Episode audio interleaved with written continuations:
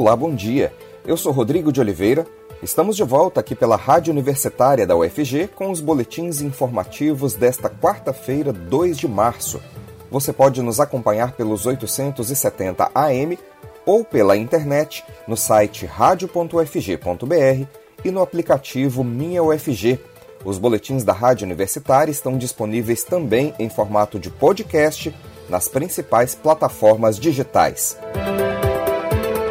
O ProUni, Programa Universidade para Todos 2022-1, teve resultado divulgado nesta quarta-feira. Agora, os candidatos selecionados terão que comprovar as informações e apresentar a documentação para as instituições a partir desta quinta-feira, dia 3. O prazo vai até o dia 14 de março. Normalmente, a comprovação de informações é feita de forma presencial. Caso as instituições não possam receber os estudantes por causa da pandemia, elas deverão disponibilizar meios digitais seguros para o recebimento. É importante que os selecionados verifiquem os documentos necessários no edital do ProUni, no portal Acesso Único, e também consultar os sites das instituições para conferir se há alguma atualização sobre local e horário de apresentação ou ainda exigência de formulários complementares. A previsão é de que a segunda chamada do ProUni 2022-1 seja realizada em 21 de março e que a confirmação das informações seja feita até o dia 29. Os candidatos que não forem convocados nas duas chamadas regulares poderão ainda se inscrever na lista de espera. O prazo para se inscrever será nos dias 4 e 5 de abril, com resultado previsto para sair no dia 7. Essa edição do ProUni vai distribuir 273 mil bolsas de estudos para instituições privadas de ensino superior, sendo cerca de 181 mil integrais e perto de 92 mil parciais, que cobrem 50% dos custos do curso. Lembrando que para ter acesso à bolsa integral, o estudante deve comprovar renda familiar bruta mensal de até um salário mínimo e meio por pessoa. Para a bolsa parcial, a renda familiar bruta mensal deve ser de até três salários mínimos por pessoa. É necessário também que o interessado tenha cursado o ensino médio completo em escola da rede pública ou da rede privada com bolsa integral ou parcial.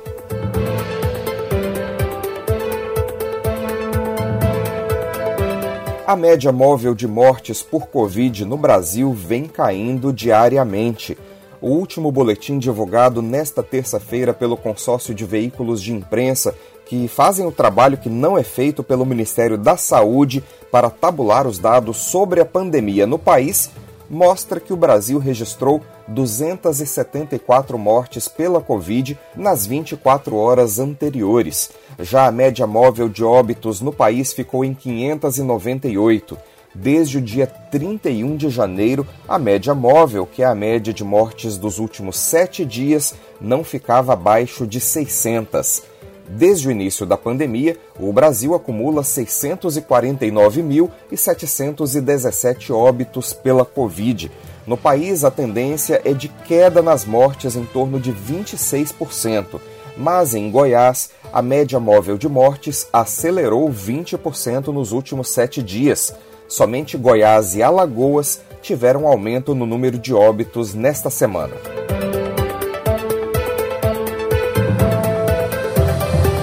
E ainda falando sobre a pandemia de Covid, a notícia boa é que o Brasil já tem mais de 155 milhões de pessoas com esquema vacinal completo, o que representa cerca de 72,2% da população.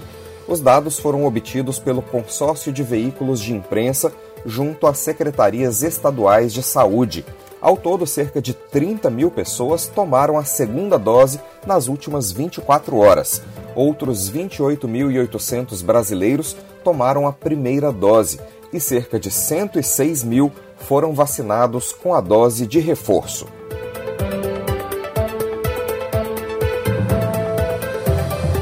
Vacina brasileira contra a Covid deve estar pronta em nove meses Nesta terça-feira, o ministro da Ciência, Tecnologia e Inovações, Marcos Pontes, informou que a vacina brasileira contra a Covid deve estar disponível para uso na população até o final de 2022. O imunizante foi desenvolvido por pesquisadores brasileiros da Rede Vírus MCTI, em conjunto com a americana HDT Biocorp.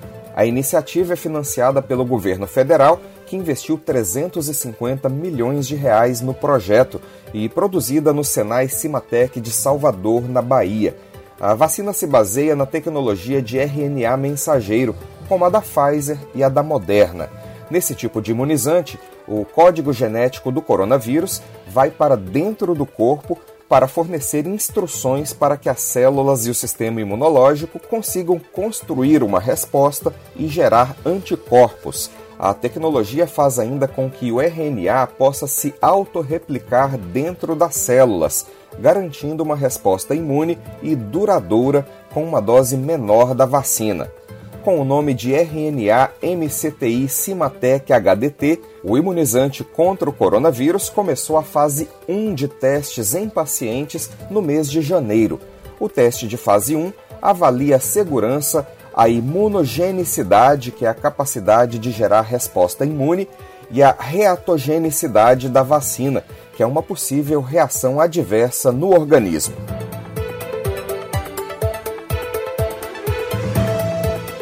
Na Inglaterra, a rainha Elizabeth retomou ontem as atividades laborais após contrair Covid.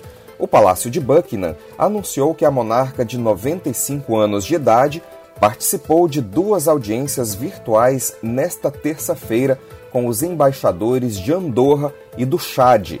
Ela teve que suspender os compromissos na semana passada depois de testar positivo para o coronavírus no último dia 20 de janeiro. A saúde da soberana, que esse ano completa sete décadas no trono britânico, provocou uma grande preocupação, mas o Palácio de Buckingham anunciou que ela teve apenas sintomas leves de Covid. A Casa Real informou que ela já se sente bem o suficiente para reuniões virtuais no castelo de Windsor, onde ela ainda cumpre quarentena.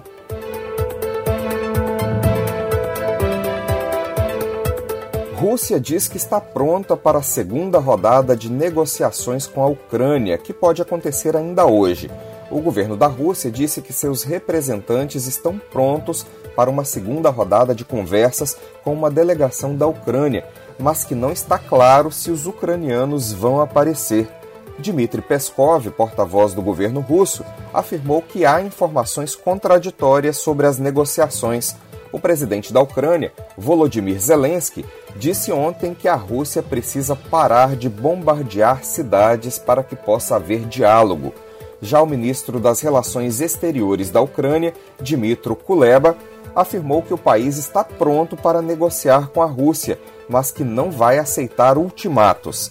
Lembrando que as duas partes se reuniram na segunda-feira na fronteira entre a Belarus e a Ucrânia pela primeira vez desde o início da ofensiva russa, mas sem alcançar nenhum acordo.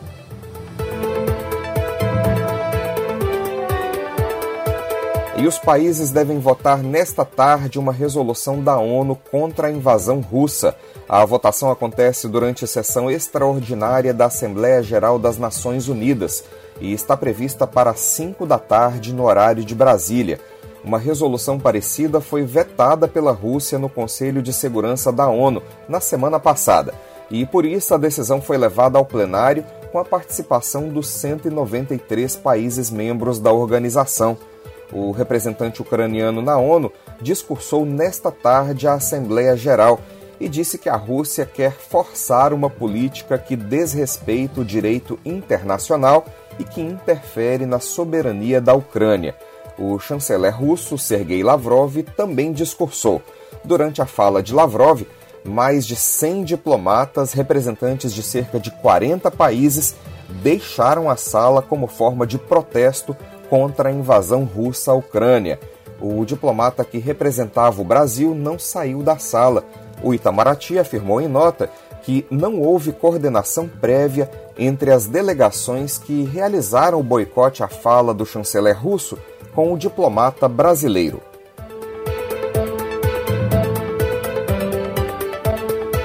Nós teremos mais notícias daqui a pouco no boletim das seis e meia da noite. Continue acompanhando nossa programação pelos 870 AM e pela internet no site radio.ufg.br e no aplicativo Minha UFG. Nós também estamos nas redes sociais.